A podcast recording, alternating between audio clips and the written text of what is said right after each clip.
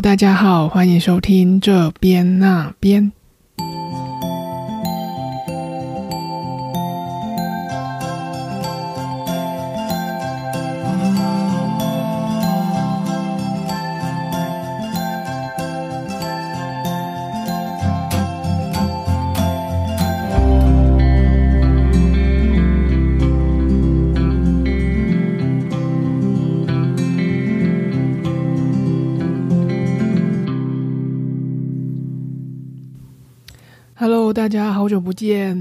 面呃跟大家说要做四集的展览，结果只做了两集，是关于当代艺术的。今天呢，就剩这一集呢，跟大家简单的就交代一下，没有做的那两集是什么？一个是那个在当代文化中心空总的另外一个展览，是关于身体的展演性。那那个也是当代艺术的展览。那嗯，那个嗯，好，就不多说了。那我比较想讲的是后面这个，这个是在北师美术馆展的台湾美术再发现。那它就比较不是当代的所谓当代艺术的展览，它呢展的是一九二零年代以来呢，就所谓的一些台湾前辈画家，包括嗯，当时呢他们就到日本学习呃绘画，然后或者是到国外呃法国之类欧到欧洲。那他们这一批就是非常早、非常早就出去的画家，像大家可能比较听听呃知道的、比较有名的，可能就比如说廖继春啊、李梅树、严水龙、蓝印鼎。诶，蓝印鼎是以前国小读过他的课文啊。好，anyway，就是呃郭雪湖啊、林玉山这些的。那几乎已经算是在台湾的美术界里面是算是前辈的前辈，祖祖师爷级，因为他们就是呃日治时期那个时候出去的画家。那我为什么喜欢呢？就是这个心境呢，就像是你看了非常多的当代艺术展览之后，你就会突然觉得说，当代艺术展览好像都在玩一种智力的游戏。他用的是头脑，就是他一直在跟你讲社会议题啊，或者是。哎，社会议题对，就是北美馆那个展览，当代美术馆什么，我们不住在同一个星球，对，就像那一种的，他呢就是会非常喜欢，想要倾向，就是把当代艺术呢跟上当代的社会议题做结合，不管是政治啊、社会、人文各种的面向。但是看完这一种当代艺术展览，就是我个人啊，很很很不负责任的观察，就是你看完就会觉得啊。好烧脑啊，就会觉得我来看艺术展览不是想要被抚慰心灵的吗？然后为什么看完这种当代艺术展览之后，觉得啊心好乱哦，觉得觉得好悲观哦，就是觉得社会怎么会有这么多这么多嗯狗屁倒灶的事情？然后艺术家当然是用各种方法把它呈现出来，但是他这种艺术呢，就好像只是呈现而已。他并没有想要去，呃，给你一些解答，或者是帮你做心灵抚慰的效果。所以呢，就是好前面铺陈了那么多，我现在就是要回来讲这个北师美术馆这个台湾美术在发现。所以说呢，一九二零那个时代呢，已经算是比较呃，算是被归类为是。呃，现代的艺术不是当代，我刚刚讲的是当代。那这种比较现代，就是一九零零毕卡索，呃，应该在更之前啊，就是嗯，塞尚，呃，高更，呃，梵谷，毕卡索那边那个时代，再过来一一一往后一点点，这个当呃，所谓被现在被以艺术史的角度来讲，它被归纳在现代美术的这个范畴这个时期呢，我非常喜欢这个时期的画。就我刚刚讲那些艺术家，都是我个人很喜欢的画家。那就是在那个时代呢，台湾的这些前辈艺术家呢，到国外去学习学习这些技法、这些观念，然后呢，回来台湾画台湾的风景。所以呢，你在现场看到这些画的时候呢，你会突然有一种很奇妙的感觉，就是他用的是很很。很洋化的技法，就是不管是油彩或者是他们用的那个颜色，它的整个方法，不过还是如果说他们是去日本的话，就会有日本浮世绘的那种笔法。那画的呢，却是非常非常台湾本土的题材，就比如说呃稻田的农作啊，或者是乡间乡间的风景。那这种合并呢，这种感觉就会给我一种新的冲击，而且呢，这种冲击不是这一种刚刚讲当代艺术的那种智力上的 intellectual 的那一种那一种冲击，而是比较心灵上的，就是你仿佛呢透过这些画看到一个你不曾看过的台湾，用用那样子的视角去看这样子的台湾，然后你就突然觉得哇。好 好漂亮啊！是不是，非这个看起来再普通不过的山景、海景、农村的的景象，在这些画家的笔下呢，突然觉得好不一样哦。这种有点呃奇异的视角，就是呃，我不知道这艺术家应该是就是去呃 deform 呃 deformier。Lies 是这样讲吗？还是我自己乱乱造了这个词？就是让他把那个熟悉感去去除掉，然后呢，产生了一个新的呃，我不知道那个是怎么讲，一个氛围，一个感觉，一个触动你心灵的东西。我觉得就是。当下我看的时候会非常的感动，尤其是在那个礼拜，我已经连续看了两三个所谓当代艺术的展览。那我觉得头脑已经有点觉得哦，好烦哦，就是什么上社会现代社会好像已经快崩溃的那种感觉。那最后我最后再去看北师这个，我突然觉得我找到了一个。呃，一种很宁静的、很祥和的品质，在这种艺术作品，虽然它一点都不 fancy，它就是简简单单的一幅油彩画或简简单单的一个雕塑，但是那种给你很宁静的感觉呢，我很很优雅的那种感觉，我觉得我不知道为什么，就是这种感觉，现在对我来讲，反而是。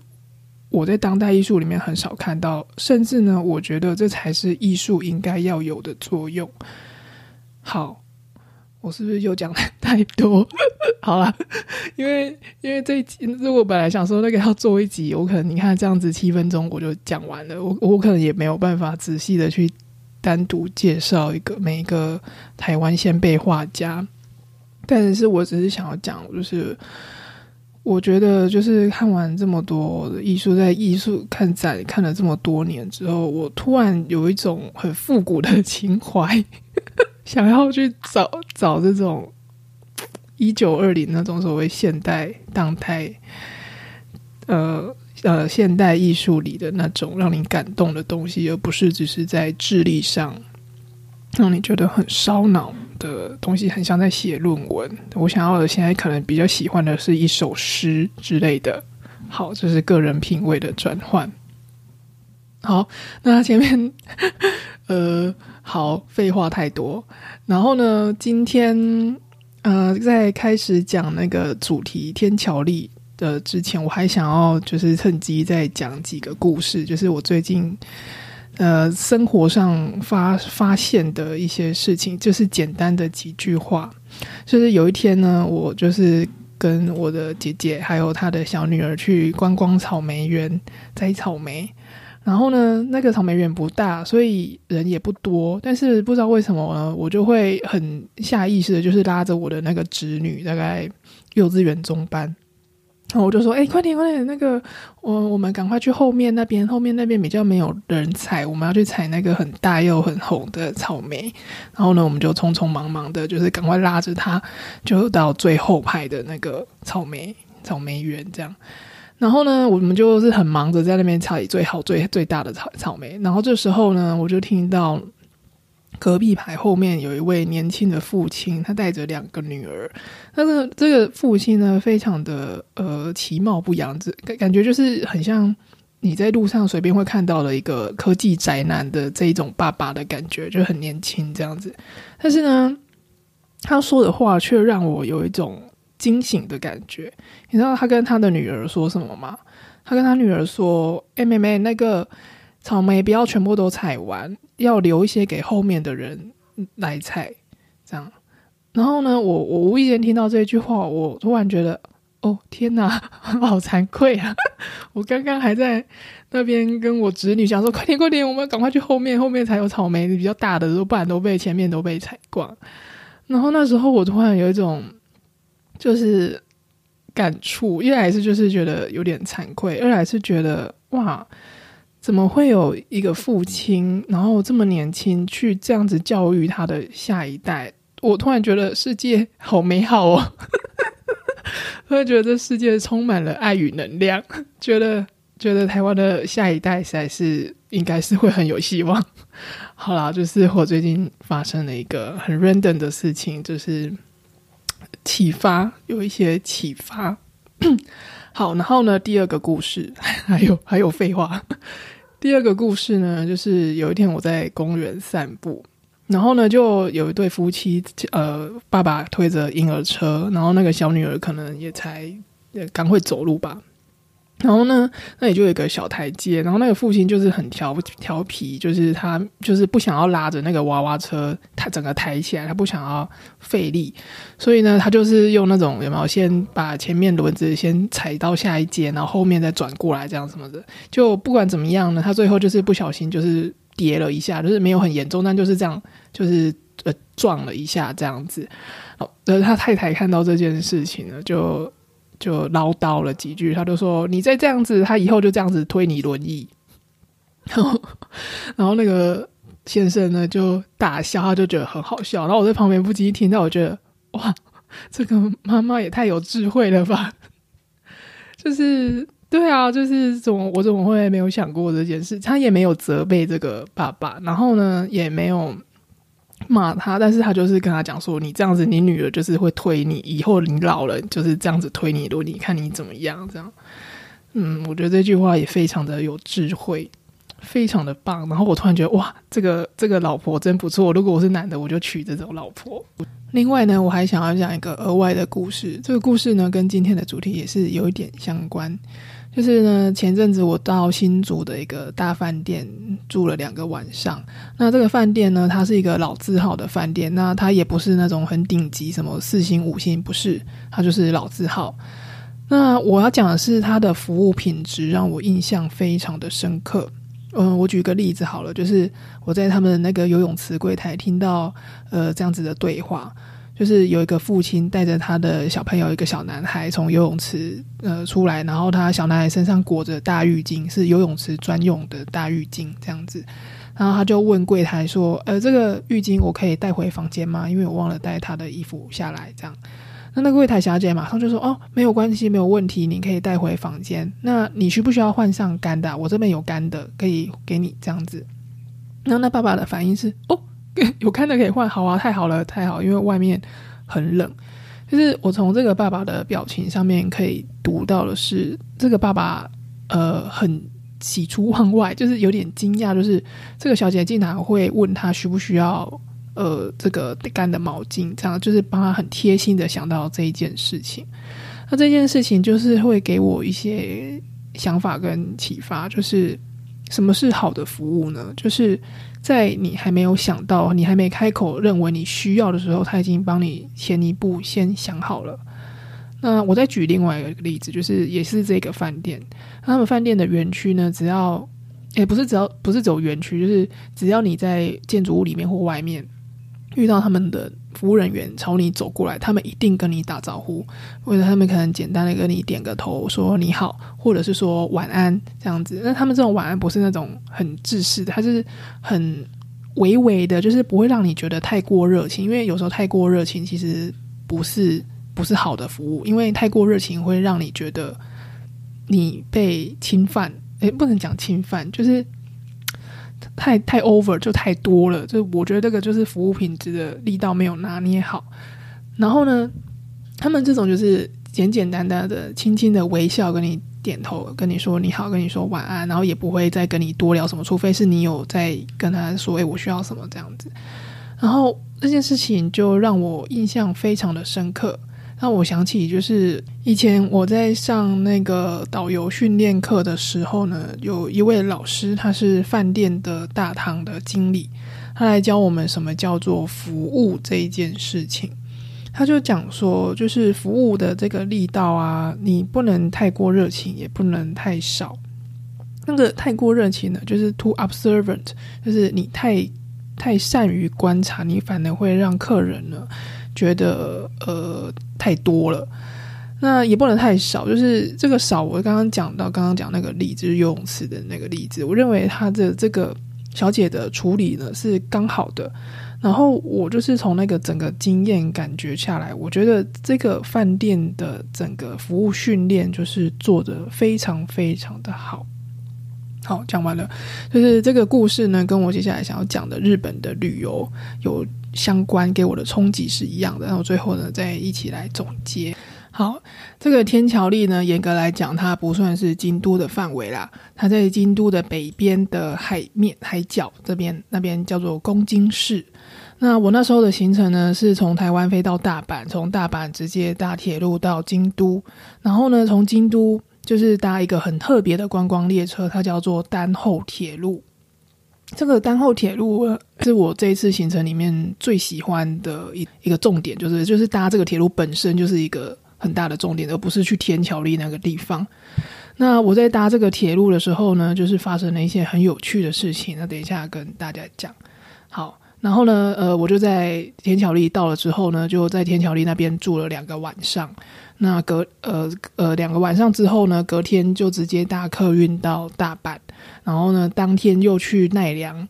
嗯，玩了一下之后呢，下午好像晚上的班机就回台湾，所以整个行程才四天，但是就是可以玩很多地方，很很充实，很方便，很好这样子。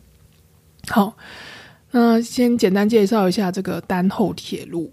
这个丹后铁路呢，它已经是发展的很成熟的观光列车了。那它长得非常的可爱，它就是很像那个宫崎骏电影呃《神隐少女》的那一种列车，铁皮的。非常的复古，很可爱。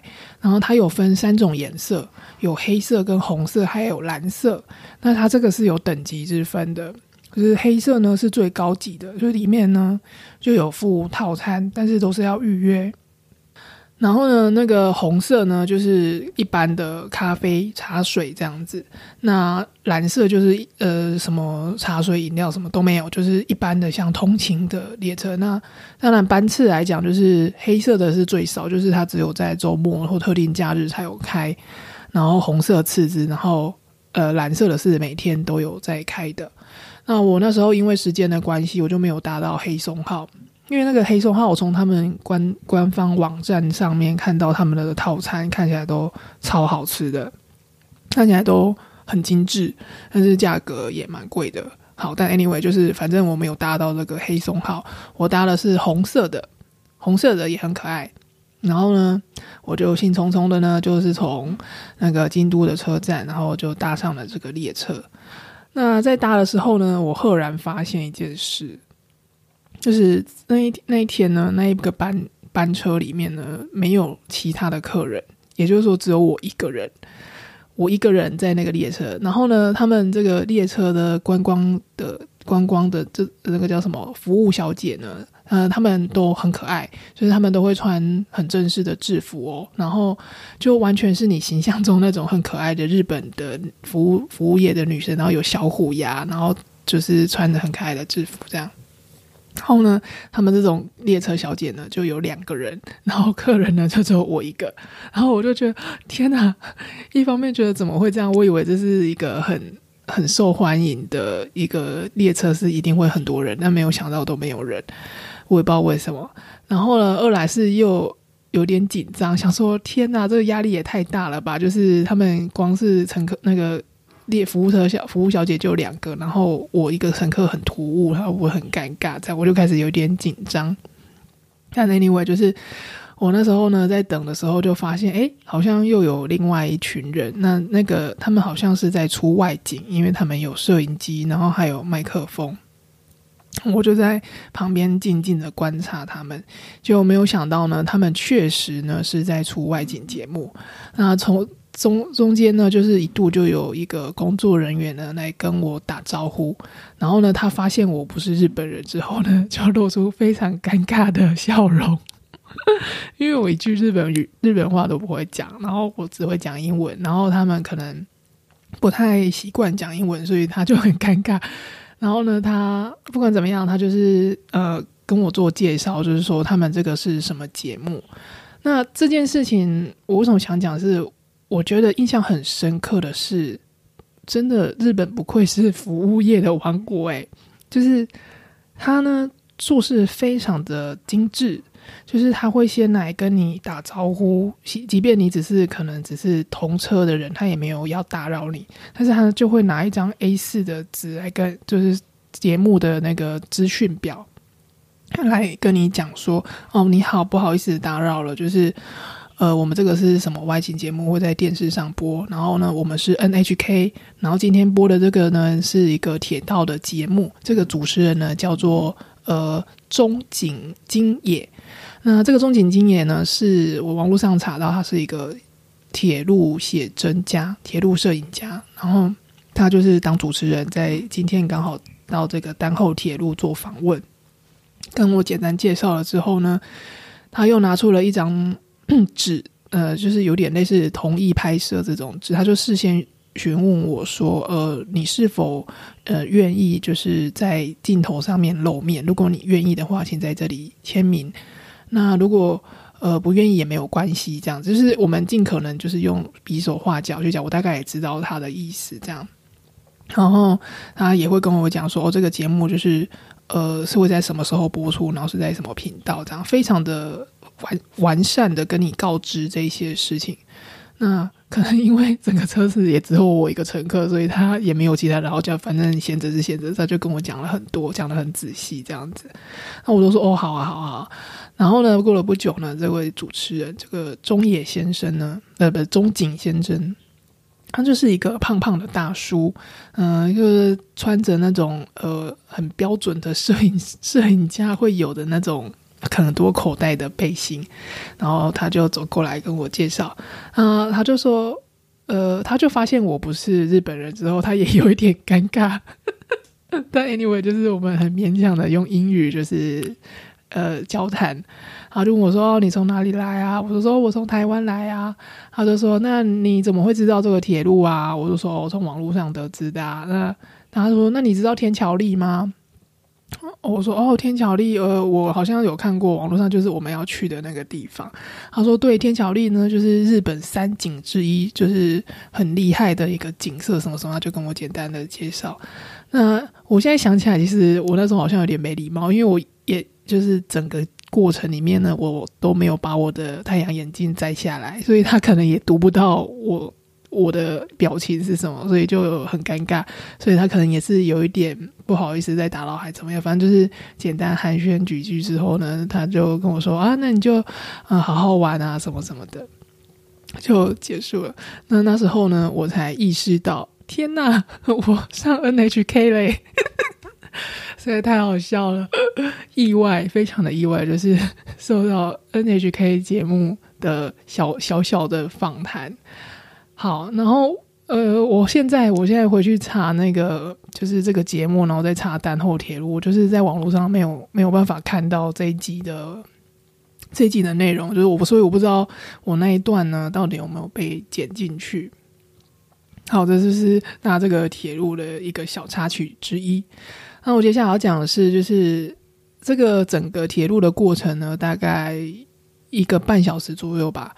那它中间呢会有一站会停，那这个停停的里面呢，就是我还是想要讲这个中井先生的节目，就是他们也会下来讲，然后也会访问那个列车小姐嘛。那我那我印象很深刻的是，就是他们在做节目的时候呢，就是我也很好奇，然后我就是跟着他们下车，然后就看他们在干什么。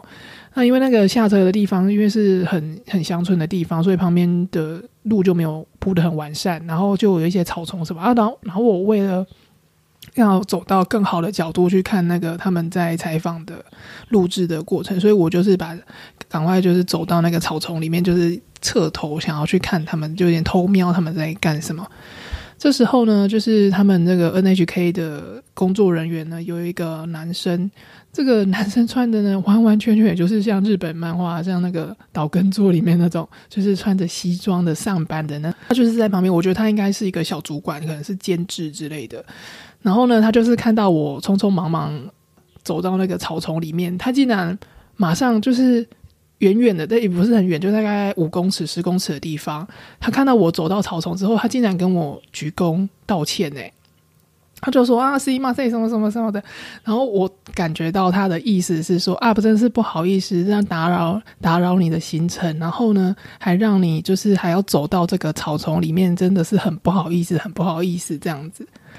然后我我当下有点惊呆，我想说不是我自己想要走进去，然后只是因为我好奇，想要看他们那个录影是怎么录的。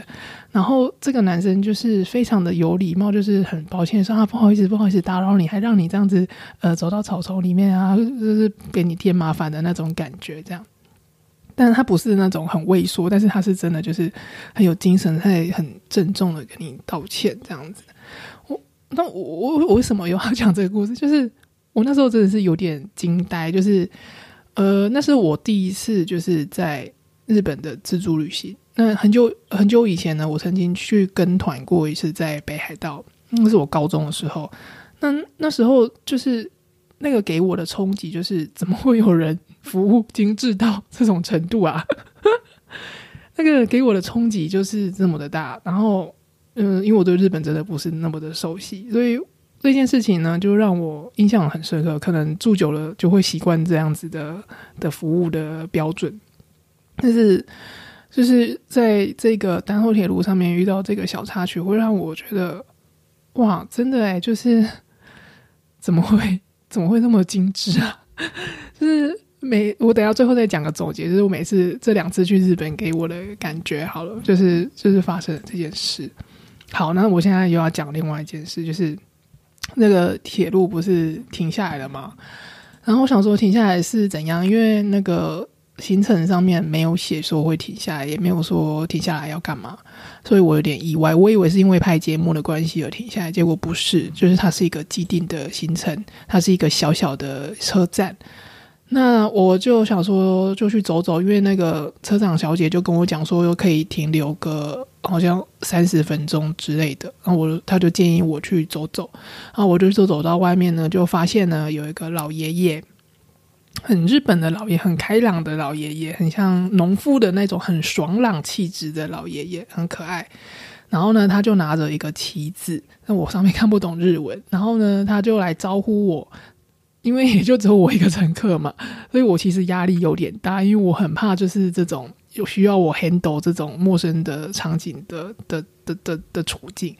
但眼下呢，就是我一个乘客，我也逃不了。所以这个爷爷呢，就是发现我也不会讲中文之后，他也很坦然，他因为他英文很好，他就跟我讲说啊，你是一个人旅行吗？我就说对啊。他说那你要不要来我们社区中心看看？然后我就想说，他是不是什么怪怪爷爷要把我掳去哪里？就我就看那，我就是瞄了一下那个列车长小姐，说他们是怎么样。然后列车长小姐就说：“啊，没关系，我跟你去。”所以后来就有一个列车长小姐跟我一起去，跟着这个爷爷去去他们的社区服务中心。那这个我一开始真的不知道他带我去哪里，只是他一直跟我讲说：“你要不要？”你要不要泡脚？可以很舒服，有足浴什么什么的，又可以很舒服什么？我就说什么什么。原来我去那个地方呢，就是很像他们的一个村落的社区的活动中心。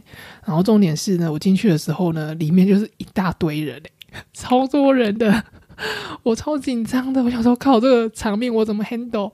然后呢，他们就对我很好奇，因为我很高。然后二来呢，是我一个人旅行。再还是我根本一句日文也不会讲，然后我只能依赖这个会讲英文的带着旗子的爷爷，然后他就是跟我讲，然后就翻译给大家听。然后这现场都是一些老爷爷老奶奶，就是很可爱，就是很像那个漫画里有没有《小生时光》里边的那种森林。然后呢，就是很可爱、很淳朴的农妇、农夫，然后很很悠闲。然后下午呢，可能没事做，大家就在这里聚着这样聊天。嗯，然后呢，我后来终于搞懂了，就是，嗯，他们可能也想要就是带动一些额外的收入，所以呢，就是丹后铁路呢会在这里停，然后他就可能会拉一些客人呢到他们的这个社区活动中心里面。那他们这个社区活动中心里面呢，会卖一些他们当地的土特产，嗯，一些小小吃啊，然后什么的，呃，然后一些菜什么他们自己种的小农市集这样。然后呢，他们呃，当然是卖东西是是最主要的，但是他们就会有一个噱头，就是说，呃，有足浴，泡脚，然后我就看到他们就是在旁边那边呢弄了一个，还打造了一个很像泡脚池的地方，然后他就跟我，他们就跟我讲说，哎，你要不要泡脚啊？很舒服啊，而且时间来得及，这个泡脚啊，嗯，十分钟还是五分钟就多少钱这样子，很舒服，很舒服哦，这样子就是邀请我这样子。然后我就很尴尬，因为我我在是不好意思在这么众多人面前脱下我的袜子，然后在那边泡脚，我觉得很尴尬。那个人是多少？你知道？大概二十个左右，老爷爷老奶奶二十个左右。然后我 我就觉得压力有点大，然后有点尴尬。嗯，但因为我就说呃，不要好了，我不要泡脚这样子。那我。那他们就说哦没关系啊，然后我就在那边东看看西看看他们卖的一些东西，然后他们还很热情的，就是泡茶给我喝，然后他们就说这个茶呢是他们当地的什么植物，然后晒干，然后把它泡成茶，这样。喝起来有点像麦茶，但是有点像什么种子这样种子的茶，然后我就觉得哦好好喝好好喝，然后我最后呢就有跟他们买那个。那个茶包，然后就是一开始就是带领我的这个老爷爷呢，就是他可能就是看我一个人旅行，啊，就说那那那我买我也买个小东西送你好了，然后于是呢，他就自己掏钱呢，在柜台旁边就是也呃拿了一包包糖果还是什么我忘记了，然后就柜台结账，然后就跟柜台说，哎，这个算我的，我要请这个小姐吃的，这样。我说啊不用不用，就是很客气这样。然后他们当然对我很好奇啊，就是会问说啊你怎么会来啊？你怎么知道这个地方啊？我就说从网络啊这样子。然后这种场面话我也是 只好盯着讲一下。我就说啊你们很热情啊，很可爱啊。呃，我可以跟你们拍照吗？他们说好啊。我就跟他们全部的人拍了一张大合照，大概二十几个人。然后我就跟他说哦我很高兴来啊，然后我会回去跟我的朋友讲啊，这里很棒，请他们多多来这样子。然后我们就很高兴，就讲了一些场面话。但是，嗯，就是呃，我没有想到这个丹后铁路会有一个这样子的行程，然后我自己觉得很可爱。那因为呢，我以前做那个农村旅游规划的时候，也常常会拿日本的案例来作为范本。那我觉得他们这个就是很很值得借鉴的地方，就是你看他们做这个观光铁路，他们想的不是说只有这一条路上。就是从 A 到 B，从京都到天桥立旁边这两个带动，它呢是在中间会加了一个这个小镇旅行，诶，不断小站，就是这种小点站，然后去带动他们当地农村社区的一个经济。那你看当地就是卖一些土特产啊，然后都是这些爷爷奶奶很开心啊，然后我突然觉得，哦，好祥和哦。这个世界真的是太美好了，就是会有这种感觉，就是一切都很 peace，就是很美好、很善良。这样，日本真的是一个非常疗愈的地方。好，呃，好啦，就是另外的一些感想，觉得他们这一种经济上的观光业的规划，我觉得非常的棒。嗯，学习到很多，然后。然后好讲回来，就是后来呢，就回来到这个列车上。然后我刚刚不是讲那个列车小姐有一个跟我一起去吗？然后我就回来之后，那个列车小姐就跟另外一个列车上小姐说，讲了一串一串日文。但是我不知道为什么，我就是听得懂。我觉得他们在讲什么，就是那个小姐在跟他讲说，太好了，这个这个小姐有跟当地买了什么什么东西，就是至少是有一点消费这样子。因为我感觉好像那个土特产他们还蛮需要收入的，然后我也不好意思什么都没买，我就是简单买了那个茶包。好，然后最后呢，我有跟那个列车小姐拍照，他们很可爱，两个列车小姐，就是我搭这个丹后铁路的的小插曲，就是遇到 NHK 的节目，然后就是跟那个老爷爷去社区中心这样，然后只有我一个人，哈哈哈，一个人撑全场，嗯，好。啊，很可惜是我没有看到那个那个节目，因为我在 YouTube 上搜不到，所以我没有看到我到底有没有被放进去。但你以为如果有的话，真的太酷了，就上 NHK 耶。好，Anyway，然后呢，我们就到了那个，嗯，到了这个天桥立这个地方。那天桥里呢？这个因为刚刚讲它是海湾嘛，所以它以前是内海一个小峡湾，那旁边就是捕鱼为生，所以它最有名的呢，就是它有海上的屋子。那海上屋子后来呢，都转变成民宿了，就是你可以住在上面，它给你体验这种，就是你嗯，有点像是海上高脚屋的概念，就是你在房间里，你脚伸出去，下面就是海这样子的一个体验。但是我是没有住啦，因为那个都是要另外预定，然后我一个人就是不是很好安排，所以我就没有住这个，我就去住简单的那种呃呃旅馆这样子。那呃，我住了两个晚上。那其实天桥立那里也不是说特别有什么景点，它主要的景点就是刚刚讲的那个海湾，然后它中间呢有一个沙洲。那这个沙洲呢，经过日积月累，那这个沙洲就越堆积越长，最后呢就把这个海湾呢把它结合起来，就变成一个很独特的自然景观。所以呢，它又被称为日本三景之一。呃，这个沙洲呢，你是可以下去走的，就是你是真的有桥从那个 A 点从然后去走那个沙洲在上面，然后那个沙洲在上面呢，就有点像是沙滩这样子，这样子的景象，就是很适合散步的一个地方，很悠闲。主要就是看这个海景。那呃，我还记得什么呢？哦，它还有一座小山，然后小山呢有菩萨，地藏王菩萨的样子。然后呢，还有那个缆车，是很像滑雪那种，是你坐在椅子上的那种缆车，可以上去，然后走下来，就是散步的一个行程。那我印象还有很深刻的是，就是吃那个生鱼片，那个生鱼片好好吃哦。就是在日本吃完那个生鱼片，突然觉得我在台湾吃的都不叫生鱼片哎，怎么会这样？因为那个生鱼片真的是太新鲜了，所以呃是很 Q 弹的。然后那时候我有做功课，就是他说在天桥立的某一家咖啡店里面，他们有供这种生鱼片冻饭。那我就在那个咖啡店吃了一个生鱼片冻饭，就是真的是很好吃，很新鲜，很 Q。嗯，说到吃的，就是那一次我去大阪还有京都，我还在京都吃了那个松板牛肉。哦，也是很好吃哦，在跟台湾的完全都不一样，唉，真可惜，现在没办法去。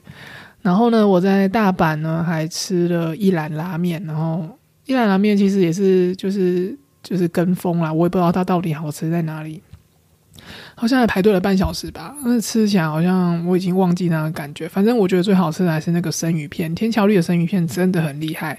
大家如果有去天桥立呢，真的是很值得去吃。那其实天桥立也没有，就是看海景，然后它还有个行程是，呃，你可以坐那个出海的列车。那个出海的列车也很好玩，是它，呃，它其实也没干嘛，它就只是在外面海外这样子绕绕。然后我那一天去的时候呢，天气非常的不好，嗯，下着大雨。然后它很有趣的是，你可以在船上买那个虾味鲜，是真的虾味鲜哦。然后你可以喂海鸥，然后那边海鸥都。非常的饥饿，所以你只要在手拿着一根虾味鲜，那些海鸥就会来啄你的那个虾味鲜，还蛮好玩的，就很像在喂鱼，但是你是在喂海鸥，用虾味鲜，很可爱。对啊，然后你在那个船上呢，你把虾味线拿出来，然后就有一堆的海鸥在那个栏杆上这样子，然后感觉他们都在斜眼看，呃，虾味线来了，虾味线来了，这样等你喂它。或者是你把虾味先丢到那个空中，在海海往海的海面上丢，他们永远都可以接得住，非常的好玩。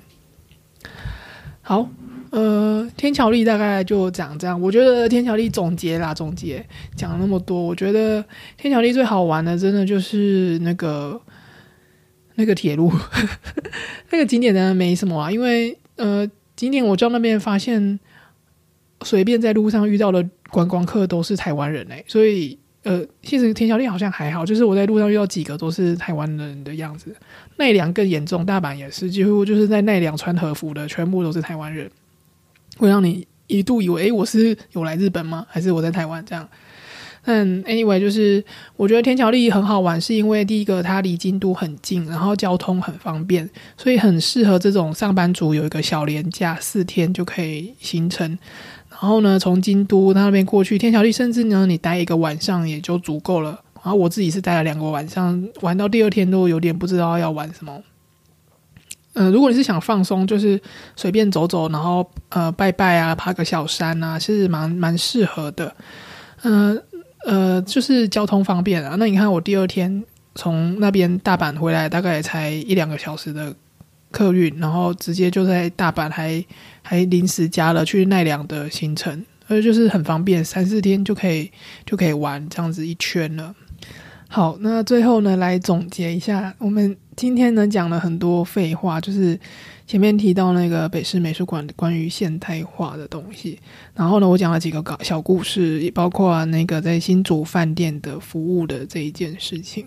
那接下来呢，又讲到就是我在日本遇到的那个老爷爷老奶奶这一件事情。那整个串起来呢，我觉得可能跟我最近的状态有点相关，就是关键字就是疗愈。对，就是很需要被疗愈。对，就是你在日本的整个旅游经验下来啊，我从来没有去过其他的地方，就是会让你那么的温暖。那那种温暖呢，就像呃，它是很柔软的，很柔软、很轻的，它让你觉得很舒服。它也不是很用力。嗯，以艺术的展览来讲，就是我前面提到，就是当代艺术，就是一直让你觉得它很批判。然后很用力，好像拿鞭子在抽你的脑，然后在呃抽你的智力上的东西。但是呢，你心里一点都不会觉得舒服。但是呢，在那种呃北师的那种现代化呢，你就可以看起来它好像一个小品一样的画作，就是简简单单的画的静物，画个窗边的景色，画一盆呃画一盆呃花这样子，看起来很日常。但是呢，那种。日常这种东西呢，却让你觉得很有的很有温度，就好像一个无形的很温暖的双手，轻轻的去抚摸你的心，去抚摸你的心灵。然后呢，非常的轻，非常的柔，但是呢，它的后韵是非常渊远、非常的悠长的。那我现在就是觉得这种东西，就比较以艺术就是画作就是这样子风格的话，或者是说以服务来讲，就是。这种服务品质，然后这种态度，这种对待的方式，是是我现在觉得比较想要的。我在讲什么？就是我觉得我最近就是对这些东西呢，会觉得很感动，然后很棒，我觉得很优雅啊。今天呢讲了这么多 拉里拉扎，看起来很不相关的事情，但是我最后呢突然警觉到，其实我是在讲一样的东西。体现在不同，就是我们到底能能不能好好的被这样子温柔的对待，在现在这个很混乱的社会里面，我觉得已经不需要那种很负面、很批判、很负能量、很 judgmental，就是很评价性的东西。有没有办法是一个比较善良、比较温暖、比较平和、很轻的、很柔的这种东西？我觉得在日本真的是就是。翘楚做没有人做的比他们更好了。他们体现在很多东西，包括日本的艺术，或者是简简单单的这种旅游的经验，体现在这种服务的服务的互动里面。我觉得啊，真的没办法，真的是高级的艺术啊！他们的服务是艺术，我只能这样子讲了。最后呢，我想要放这个是《千与千寻》的音乐盒版本。就是我在十七岁的时候去北海道回来，买了一个小小的音乐盒，里面呢就是放九十让的音乐。又不知道为什么呢，就是我回家之后呢，听这个音乐盒，不知道为什么听到最后呢，就会想要哭诶。就是回想那时候整个在日本旅游的经验，就是可能以前在台湾没有这样子被好好的对待过。我是说在服务业上。是那次的日本旅游让我冲击非常的大，然后那个音乐和我印象非常的深刻，就是他这样子在放那个九十让的音乐，就是嗯，非常的疗愈，所以最后呢，我就放这个音乐版本，呃，让大家呃疗愈一下，那就这样子喽，拜拜。